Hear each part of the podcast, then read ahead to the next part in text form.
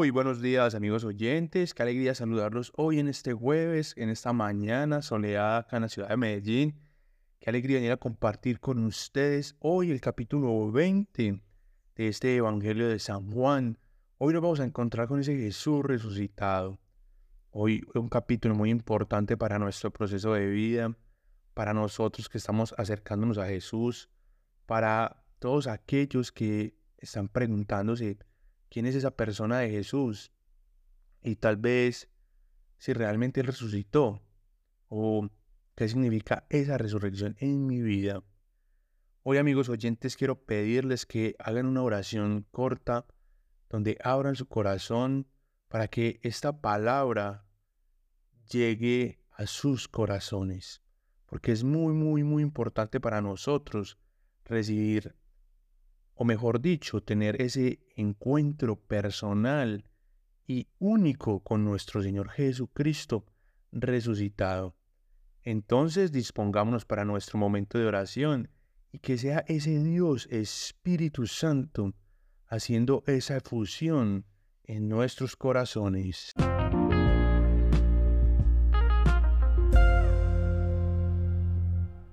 Padre, gracias Señor hoy por este día Gracias Padre amado porque nos levantamos nuevamente. Gracias Señor por nuestra familia. Gracias por nuestros seres queridos.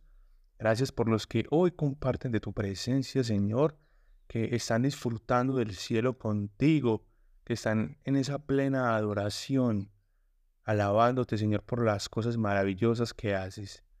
Hoy te llamamos Espíritu Santo de Dios. Ven a abrir nuestros corazones, ven a abrir nuestros ojos, Hoy en el nombre de Jesús quitamos todo velo de los ojos de quienes aquellos no han visto a Jesús resucitado. Hoy en tu nombre santo, mi amado Rey, bajo la autoridad del Espíritu Santo, que se caigan los velos, que se abran los ojos, que se abran los oídos, que los corazones, Señor, sean renovados por tu presencia, por tu gracia y por tu amor. Ven Espíritu Santo Dios, hoy en esta palabra que vamos a leer a continuación, Muéstranos a Jesús resucitado. Señor, en el Apocalipsis nos dices que tú estás a la puerta llamando. Hoy yo quiero pedirte que toques con fuerza, Señor, para que te oigan todos aquellos que nunca te han visto, que todos aquellos que nunca te han abierto las puertas del corazón, Señor, para que tú entres. Toca con fuerza, Señor. Tu palabra dice que cuando resucitaste entre los muertos, Señor, te encontraste con quinientos a la vez te encontraste con los apóstoles todos a la vez, Señor. Y queremos pedirte eso para nosotros. Permítenos verte, Señor, permítenos sentirte, permítenos amarte, permítenos tener ese encuentro para aquellos que no lo han tenido, Señor, ese encuentro contigo que cambia vidas, ese encuentro, Señor, que renueva nuestras fuerzas, ese encuentro, Señor, que nos hace tener esa certeza en el corazón de que tú estás más vivo que nunca, que eres más poderoso que nunca, que estás reinando en tu trono de gloria, Señor, porque tú venciste la muerte. Te alabamos, te bendecimos, Jesús, cúbrenos con tu sangre preciosa, amado Rey. Hoy te pedimos que nos bendiga, Señor. Yo comparto esta bendición que tú me has regalado, Padre, con todos estos queridos oyentes que hoy abren sus corazones para recibir de ti, para recibir esta palabra para encontrarse con ese Jesús resucitado, porque venimos en un camino en este Evangelio de Juan, donde tú nos has llamado, Señor, a conocerte, donde tú nos has mostrado cosas maravillosas de ti, Señor, de ese amor que nos tienes, donde has preparado nuestros corazones para la venida del Espíritu Santo, Señor, a morar en nosotros, donde nos has mostrado que tú diste tu vida voluntariamente, Señor, para salvarnos, que nadie te la quitó, que nadie te mató, sino que el plan de Dios perfecto se cumplió en ti, Señor, porque fuiste el más fuerte para que esa voluntad del Padre se hiciera a cabo en ti, Señor Jesús. Hoy danos esa gracia, Señor, permítenos tener esa revelación y ese encuentro contigo resucitado, amado Rey. Ese espíritu que tú prometiste, Señor, cuando te fuiste para que Él viniera, moren todos aquellos en los que no ha descendido todavía, Señor Jesús, para que vivamos unidos a ti, para que demos testimonio de ti, para que menguemos nuestra vida, Señor, para que podamos decir como el apóstol Pablo, ya no vivo yo, es Cristo quien vive en mí. Y el que mora en mí tiene poder para hacer, el que mora en mí es el Señor, es la Santa Trinidad en pleno, porque tu promesa es esta, Señor. Los que obedecemos tus enseñanzas, Señor, los que seguimos tus enseñanzas, tú haces morada en nosotros y como tú moras en el Padre, el Padre mora en nosotros, Señor. Así que somos templos dignos, porque tú nos preparas, tú nos santificas, tú nos dignificas, oh amado Rey.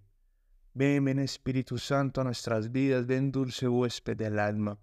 Ven consolador y paráclito, en esta mañana quiero pedirte, amado Rey, que nos llenes de tu gozo y de tu gloria, Señor, para vivir todo este día, pensando en la gracia de tu amor. Así pues, Padre, yo todo esto lo he orado conforme a la voluntad que pones en mí, según la autoridad del Espíritu Santo, y en el nombre poderoso de nuestro Señor Jesucristo. Amén, amén y amén.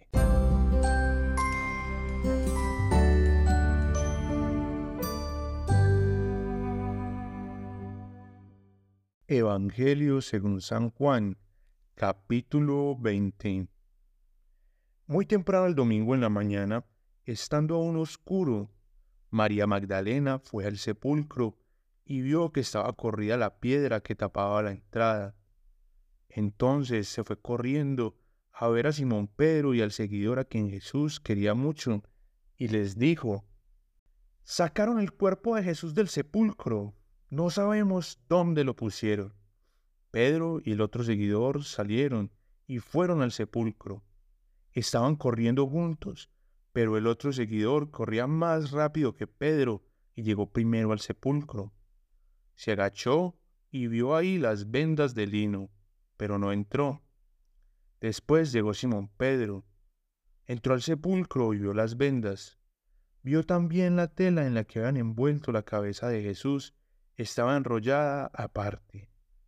Entonces entró el otro seguidor que había llegado antes al sepulcro vio todo y creyó. Estos seguidores todavía no habían caído en la cuenta que la escritura decía que Jesús tenía que resucitar. Luego, estos seguidores regresaron a los suyos. María estaba llorando fuera del sepulcro, y mientras lloraba, se agachó para ver adentro. Vio a dos ángeles vestidos de blanco. Uno estaba sentado a la cabeza y el otro sentado a los pies donde había estado el cuerpo de Jesús. Ellos le preguntaron, Mujer, ¿por qué estás llorando? Ella respondió, Han sacado el cuerpo de mi Señor y no sé a dónde lo han puesto. Cuando María dijo esto, ella volvió y vio a Jesús de pie allí, pero ella no sabía que Él era Jesús. Jesús le preguntó, Mujer, ¿por qué estás llorando? ¿A quién buscas? Ella creyó que era un jardinero y le dijo, Señor, si usted lo sacó del sepulcro, dígame dónde lo puso y yo iré por él. Jesús le dijo, María. Ella se volvió y le dijo en arameo, Rabuní, que significa maestro. Jesús le dijo, no trates de retenerme, porque todavía no he subido al Padre. Mejor ve a ver a mis hermanos y diles, voy a subir a mi Padre y Dios que es también su Padre y Dios. María Magdalena fue y les dijo a los seguidores, vi al Señor, y les dijo lo que él le había dicho. Esa misma tarde del primer día de la semana, los seguidores cerraron las puertas del lugar donde estaban, porque le tenían miedo a los judíos. Entonces Jesús vino y estando en medio de ellos les dijo, Que la paz esté con ustedes. Diciendo esto, les mostró sus manos y costado. Se alegraron mucho cuando lo vieron. Entonces otra vez les dijo, La paz sea con ustedes. Así como me envió el Padre, yo también los envío a ustedes. Después de decir esto, sopló sobre ellos y les dijo, reciban el Espíritu Santo. Cualquier pecado de la gente que ustedes perdonen, Dios también lo perdonará. Y cualquier pecado que no perdonen, Dios tampoco perdonará ese pecado. Tomás no estaba con ellos cuando vino Jesús. Él era uno de los doce seguidores al que él llamaba el gemelo. Los otros seguidores le dijeron, vimos al Señor. Pero él les dijo, no creeré a menos que vea la marca de los clavos en sus manos y meta mi dedo en el lugar de los clavos y mi mano en su costado. Una semana después, los seguidores estaban otra vez en la casa. Esta vez estaba Tomás con ellos. Aunque las puertas estaban con llave, Jesús entró y se puso en medio de ellos y les dijo, La paz sea con ustedes. Después le dijo a Tomás, Pon tu dedo aquí y mira mis manos. Extiende tu mano y métela en este lado de mi cuerpo. Ya deja de dudar y cree.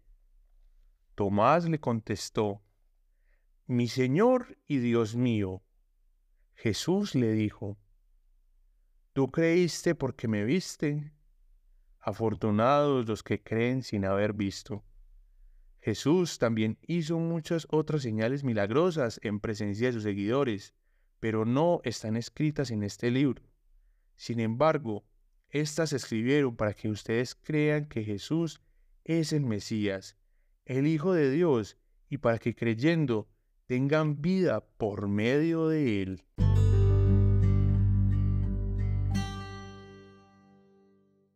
Amigos oyentes, qué alegría ver este capítulo.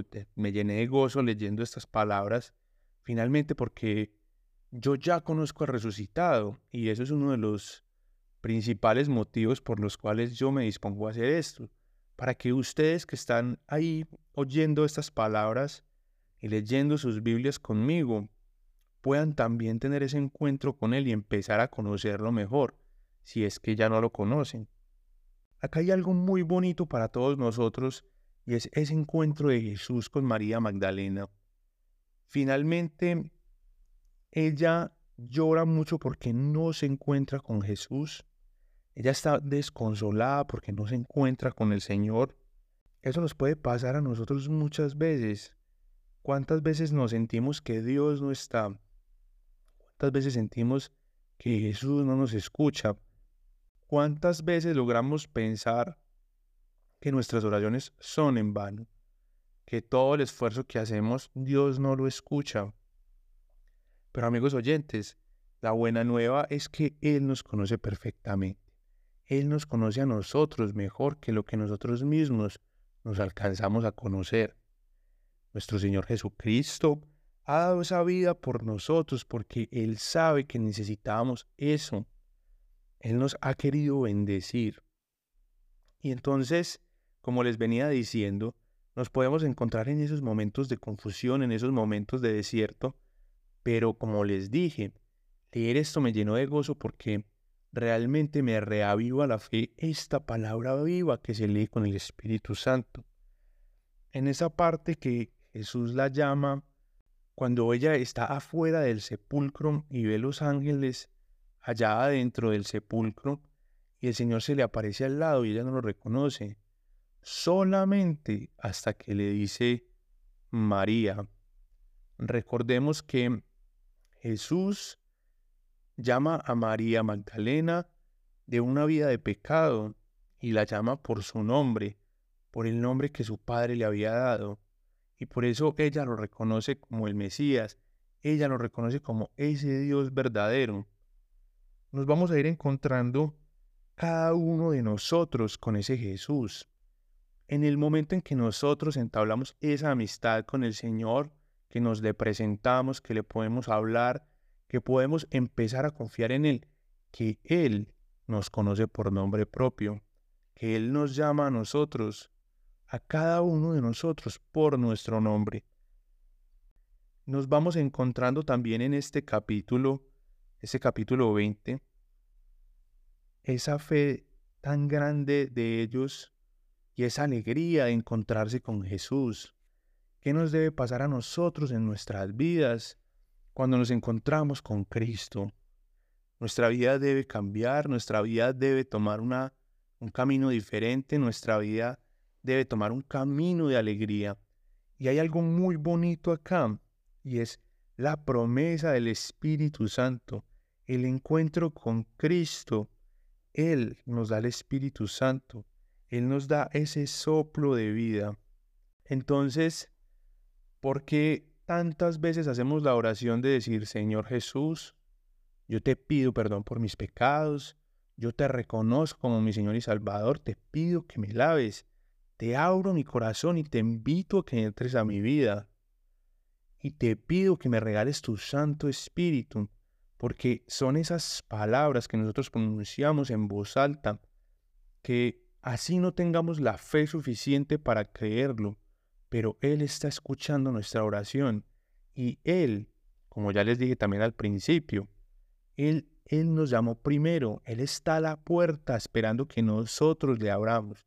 Cuando le abrimos y le invitamos con esas palabras tan sencillas de fe, Él entra a morar en nosotros y Él empieza a renovar nuestra vida. Entonces el encuentro con Cristo nos va a permitir a nosotros creer sin ver, porque finalmente ninguno de nosotros va a ser testigo ocular de lo que sucedió con Jesucristo, porque eso pasó hace mucho tiempo. Entonces, somos bienaventurados, somos afortunados, porque creemos sin ver. Nuestra fe está basada en las tradiciones, en estas lecturas que hacemos, y está el Espíritu Santo que viene a darnos esa sensibilidad, ese movimiento carismático, ese movimiento sobrenatural de Dios en nuestras vidas. Y así nosotros no tengamos ninguna sensación en nuestro cuerpo, no sintamos nada, pero vemos su mano actuar. Yo conozco varias personas que no tienen visiones, no tienen sueños proféticos, no tienen sensaciones del espíritu, pues no, ninguno de los dones de sensibilidad que el, que el Señor nos regala. Pero es tan fuerte el actuar de Dios en sus vidas que el Espíritu Santo les muestra esa realidad les muestra esa realidad. Entonces, amigos oyentes, todos somos dichosos porque hemos encontrado a Cristo. Y si ustedes están acá conmigo desde el primer capítulo, desde el Evangelio de Lucas, capítulo a capítulo, es porque ustedes quieren tener eso dentro de sus corazones, porque están buscando aprender más de Él. Finalmente Jesús nos va a permitir a nosotros, si nos falta desarrollar nuestra medida de fe, poder tocarlo, poder palparlo, eso lo podemos hacer nosotros. Así como se lo dijo a Santo Tomás, nosotros también lo podemos hacer. Y es muy sencillo. Señor, me falta desarrollar mi medida de fe. Señor, me falta creer en ti. Me cuesta que pasen cosas en mi vida. Me cuesta que creer esto. Yo necesito saber más de ti, yo necesito sentirte más fuerte en mi vida. ¿Cómo puedo aprender más de ti? Estas son palabras y oraciones que le podemos decir al Señor y Él seguramente nos las va a responder. Él se va a manifestar en nosotros porque acá nosotros podemos seguir ese ejemplo de el apóstol Tomás. Quiero que para todos nosotros nos quede algo muy importante que nos regala este capítulo y es la paz en esas dos apariciones de Jesús a sus apóstoles dice, la paz sea con ustedes. Y tenemos una promesa de una paz diferente a la que nos da el mundo. Una paz que sobrepasa todo entendimiento. Una paz que nos va a permitir estar tranquilos en toda situación de nuestras vidas. Entonces, amigos oyentes, para resumir este encuentro con Cristo, porque creo que hablé de muchas cosas y me emocioné demasiado, pero es esto. Él nos conoce, él entra a morar en nosotros. Cuando entra a morar en nosotros, nuestra vida empieza a ser renovada. Empezamos a tener una vida abundante. y Él nos da una paz, una paz verdadera, una paz que nosotros no la vamos a poder entender. Y finaliza San Juan este capítulo en el versículo 31 para que nosotros tengamos vida por medio del Hijo de Dios, para que creyendo en Él, creyendo en estas escrituras, nosotros tengamos vida en abundancia. Entonces, amigos oyentes, las promesas están ahí para todos y cada uno de nosotros. El que abra su corazón, el que se dedique a leer esto, el que se dedique a orar, el que se dedique a tener intimidad con el Señor, el que se disponga a servirle, el que busque promover su reino, empezará a vivir una vida muy diferente, porque esa es la promesa de Dios. Y cada uno de nosotros tiene un propósito, cada uno de nosotros tiene unos dones, unos talentos diferentes. Cada uno de nosotros tiene un don especial con el cual Dios lo ha creado para mover su reino.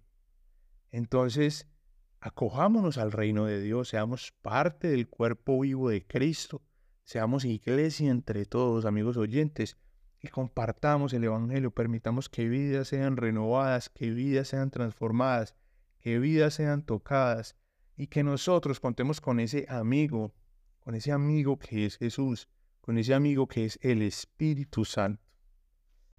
Muy bien amigos oyentes, mañana nos encontraremos con el capítulo 21 donde acabaremos este Evangelio donde finalizaremos esta palabra de Dios. Quiero invitarlos para que mediten hoy también en ese encuentro personal con Dios, con Jesús. Estar preparados porque mañana el Señor nos va a regalar un envío especial. El Señor nos va a llamar a ser pescadores de hombres y a promover el Evangelio. Que el Señor los bendiga pues en abundancia a todos ustedes y sus seres queridos, que tengan un feliz resto de día y nos encontramos mañana nuevamente acá en Bitácoras de una vida con Dios.